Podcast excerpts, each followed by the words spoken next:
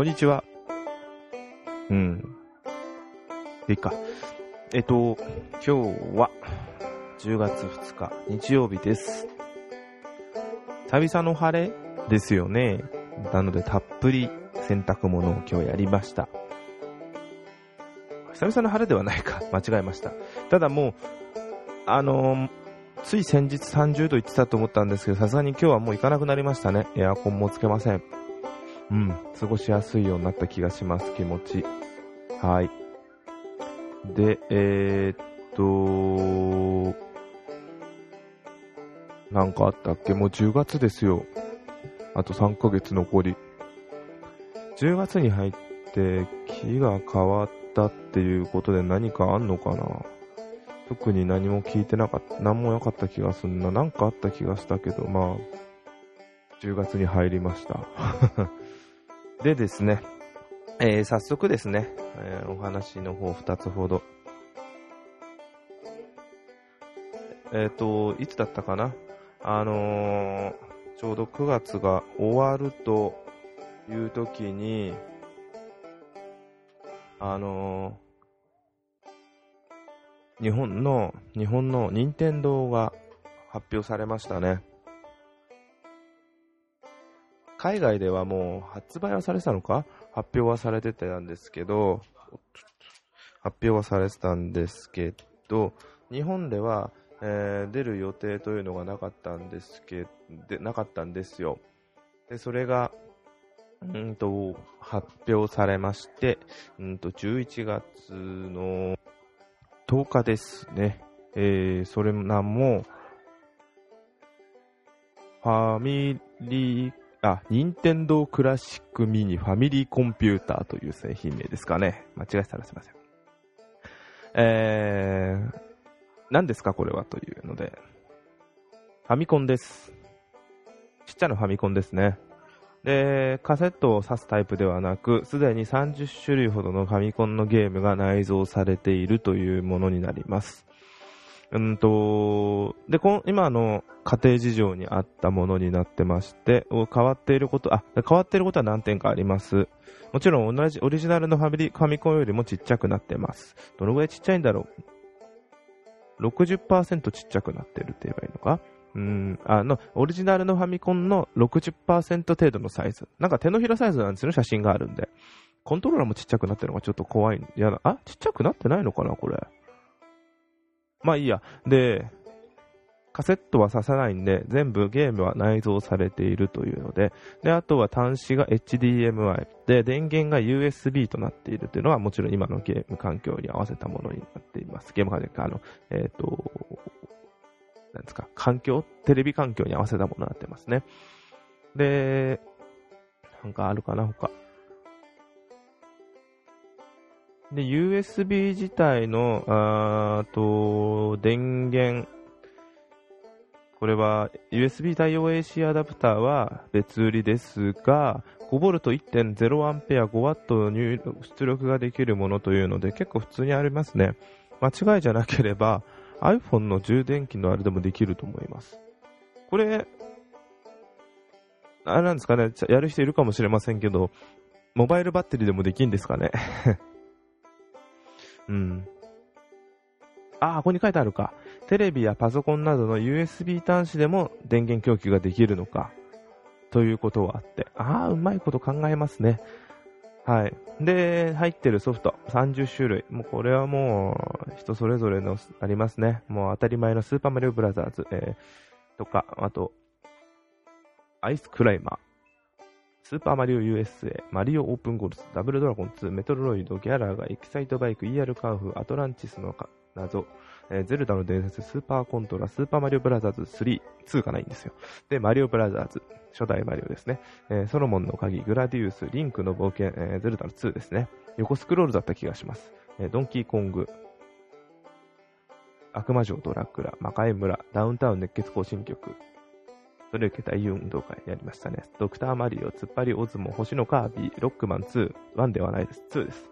えー忍者竜剣伝、ファイナルファンタジー3、えーファミコンで一番名作ですね。1、2よりも3がすごいですね。えーダウンタウン熱血物語、バルーンファイト、パックマンとなってますね。うん。これが入ってます。これがもう内蔵として入っているものになっています。で、で価格が5900、どこだったっけ？価格が。よいしょ。5980円ですね。うん、6000ちょい。ぐらいですね、税込みで。ありました。6300円ぐらいだったかな？4500円ぐらいですか？うん、税込みで。すごい興味がきました。なので、確か 6, 6月20、5月、9月29日発表だったと思うんですよ。知ったのは自分ら9月30日だったんですけど、早速予約させていただきました。そしたら、もう今、無理ですね。あのー、アマゾンも予約今もう終了しちゃってますね。やっぱり。やっぱもうすごいですね。あのー、YouTuber の方もどなたか忘れましたがおっしゃってたんですけど、これは転売ヤーが絶対いっぱい手に入れてしまうので、早く予約しなさいというのなんで、買うかどうかは別に考えもしなかったんですけど、ちょうどタイミングって言ったらタイミングなんですけど、あの、ファミコンソフトをやりたいなと思ってたんですよ。で、今のご時世って、あのエミュレーターその本体のファミコンの代わりになるエミュレーターのものがいくらだけなピンキレで売ってるんですよね。で、ファミコンを安く何百円とかでゲーム屋さんで購入して、多分探せばブックオフもあるかもしれませんね。やればできないことはないんですが、ちょっとファミコンいっぱい手に入れるのは嫌ですし、あと、レトロフリークっていうのもあるんですけど、あれもちょっと値段張りますし、あれだとファミコン買って中に保存ができるんで、ソフト自体。ただちょっと値段も張るんで、あれ自体そこまでしてほしくないなと思ったら、これが出たんですよ。すでに海外では発表されてて、海外は海外でオリジナルの、また向こうの、なんだっけ、任天堂エンターテイメントシステム、NES っていう形で名前が違うんであるんですけど、出てますよね。ただこれ残念なのはどうなのかなって残念とまだ物も見てないんで、わからないですけど、コントローラーがちょっとちっちゃいのかな。あの、海外のやつは、コントローラーの部分が取り外せて、なんか Wii のコントローラーも作られ、使えるとかいうのも載せたんですよ。Wi-Fi で。Wi-Fi じゃなくて無線で。だからもうそれだったらいいなと思うんですけどね。その、もし、本体からコントローラーの長さ結構今で思うと短いんで、で、あとコントローラーちょっと一回りぐらいちっちゃく見えるんですけど、これだけはそうじゃないようであってほしいなと思うんですよ。ちっちゃければいいってものもあれば悪いってところもあるんで、ちょっと気になってます。これは違うんだろうなと思いますけど、あとは、もう、海外の場合に入ったソフトが、ああまあこの辺かなって思ったんですけど、日本は、日本のオリジナルのソフトもあるんで、ファイナルファンタジー3が入ったのがまず嬉しかったです。国尾くんがびっくりしました。ああ、これは欲しいわと思って、それを見て購入したのがあります。なんか、わがまま言えば、じゃあ国尾くんのドッジボールもとか、ね、ロックマンも3だけじゃなくて、3、4とか、あとは、あ、国尾くんあれも欲しいですね。あの、新記録、熱血新記録っていう、とか、どんどん出てきちゃうんですけど、ただ、なまあ、30以上、50とか、もっと入れられるんじゃねえのって言うんですけど、とりあえず、これでいいと思います。なるほど、予約しちゃいました、勢いで。これこそ衝動買いですね。やってしまいました。自分の姉も購入し、予約したみたいです。楽しみです。11月10日来る予定なんで、非常に楽しみです。はい。これは、売れるだろうねでもこんなに売れるよつもりもないぐらいの数しか出してないのかなともちょっと思ったんですけどね。うん。そんなんです。はい。で、次です。えー、ちょうど前回の配信が63回時が9月26日月曜日だったんですが、その次の日ですね、iPhone 手に入りました。iPhone 7プラス、ブラックですね。128ギガにしました。手に入りました。えー、こんなもんだろうと。まあ、あの、時間の来るペース自体は。で、来たんで、まあ、その時にいろいろと au ショップに行って、取りに行って、そこの人と iPad 持ちませんかとかいろいろ、ジェットブラックは11月ぐらいになっちゃうという話を聞いたりとかいろいろしてましたが、え、持って帰って、その後、移行作業して。またやっぱり妻との、妻の時もそうだったんですけど、また LINE の移行がうまくいかず、危うくできないかなと思ったんですけど、一回 LINE のアプリを削除して、インストールし直したら大丈夫でした。というのも、今回、夏ぐらいだったと思うんですけど、LINE のアプリに iCloud 上に履歴をバックアップできる機能ができたっていうのが非常にありがたく、そのおかげで、ログインが問題なくできた後、すべての LINE の履歴がバックアップしたものがあるおかげで復活できたというのが非常に良かったですね。で、もう、あとは問題なく全部できてます。まあ、あのー、Bluetooth とかの設定とかもう一度やり直す必要があったんですけど、まあ、言うほど Bluetooth イヤホンぐらいしかなかったんで、あっという間に終わりましたので、大変ではなかったです。で、あのー、iPhone についてですね、iPhone7。いいところ、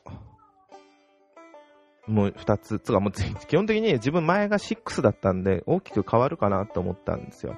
で、変わったところで言いますと、やっぱり独特だなと思いながらも結構好きなのが、えー、物理ボタンじゃなくなったホームボタン。その部分が結構好きで気に入ってます。カチッカチッカチッっていう。最初こそ慣れないんですけど、慣れました。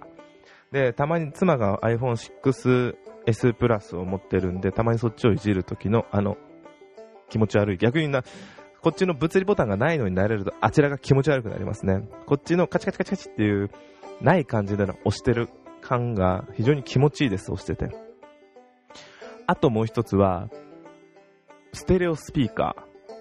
これが、思った以上に良かったです。あの、音量が大きくなったっていうのもあったんですけど、音量が大きく、ステレオスピーカーだから音量大きくなったのかちょっとその辺わからないんですけど、音量大きくなったおかげで、あステレオスピーカーになってくれたおかげで、動画を見る価値が非常に出てきたなと思いますね。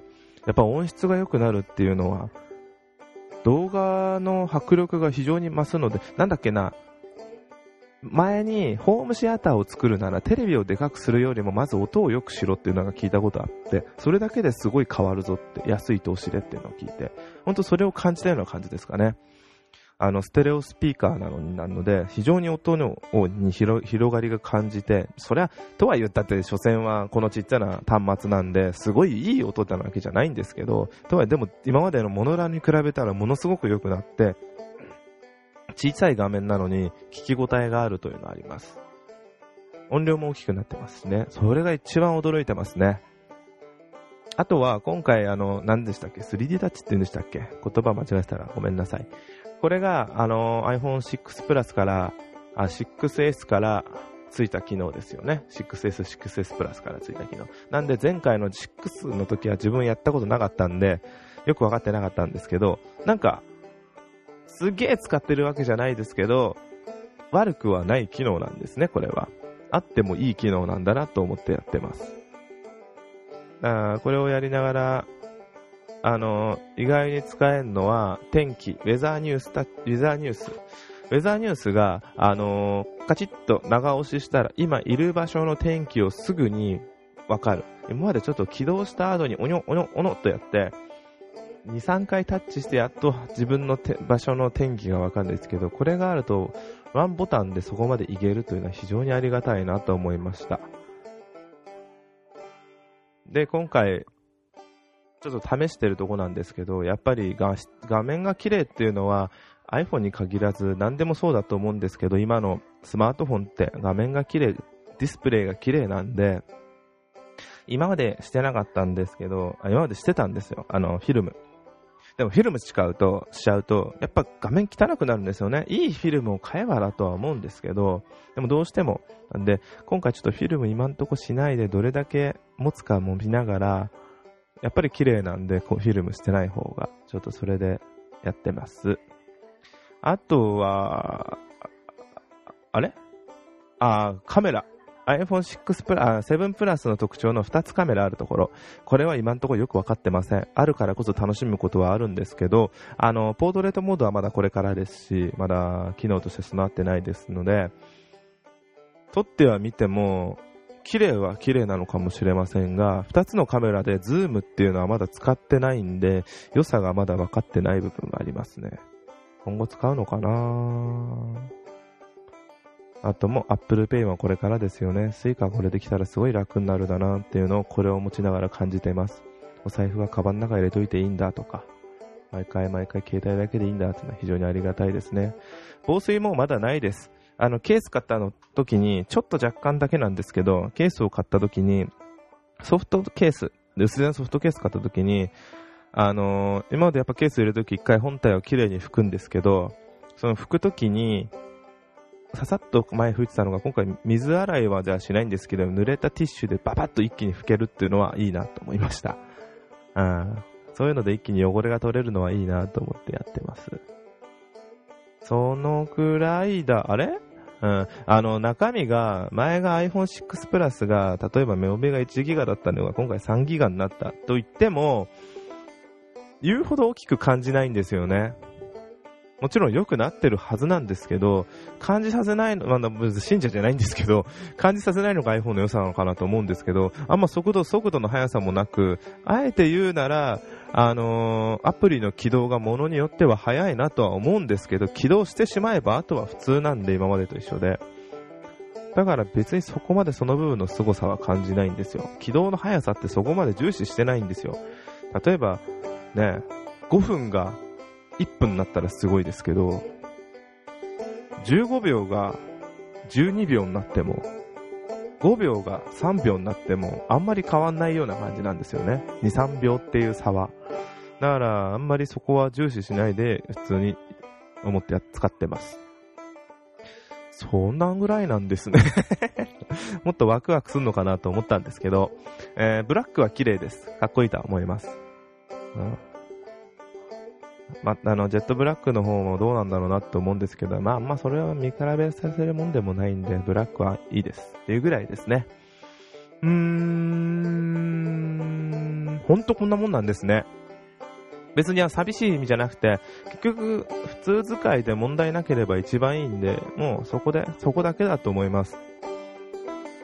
大きく進化したところもないとも言われてますし、こんなもんなんだろうなと思って使わせていただいてます。あとはないもんな。うーん。まさか、こんなにないとは まあ、うん、なんかあったかな？ああ、でもそれは iOS の良さあっても、iOS の良さはあっても、iOS 10になっての部分であって、これは、ちょっと最初だから楽しみってしまうライブフォト機能っていうのは前自分の iPhone6 にはあったけど、7にはなかな、6になかった機能だからやってますけど、最初だけなんだろうな、とか思いながら使ってるんですよ。うーん。あまり大きく変わんないのが iPhone の良さだっつったらそれまでですけど、ある意味つまんないですよね。うん。Apple Pay が一番大きいかもしれないですね。それが来たら一気にガラッと生活感が変わる部分もあると思うんで、早くそこを楽しみにしたいなと思います。今月の末には出るという、使えるようになるという話なので、末頃、下旬には、早く来ないかなと首を長くして待っているしかないと思います。そんなんですね。はい。えー、ザザザザザザザーっと、あっさりですが iPhone6 のついてお話しさせていただきました。えー、まだ1週間来て1週間も経っていませんが、多分これ、じゃあもっと使ったら変わるんですかって言ったら多分変わんないと思いますね。例えば、お風呂入った時にこれだと防水だから使えますって言っても、ちょっと怖くて使えないですよね。大丈夫かもしれませんが、とか。なんか、そんなんだろうなはい。以上です。あとそろそろもう少ししたらプレイステーション VR が発売されますね。えー、予約してないんで自分は手に入らないと思いますが、発売が落ち着いたら買おうかなと思ってます。うん。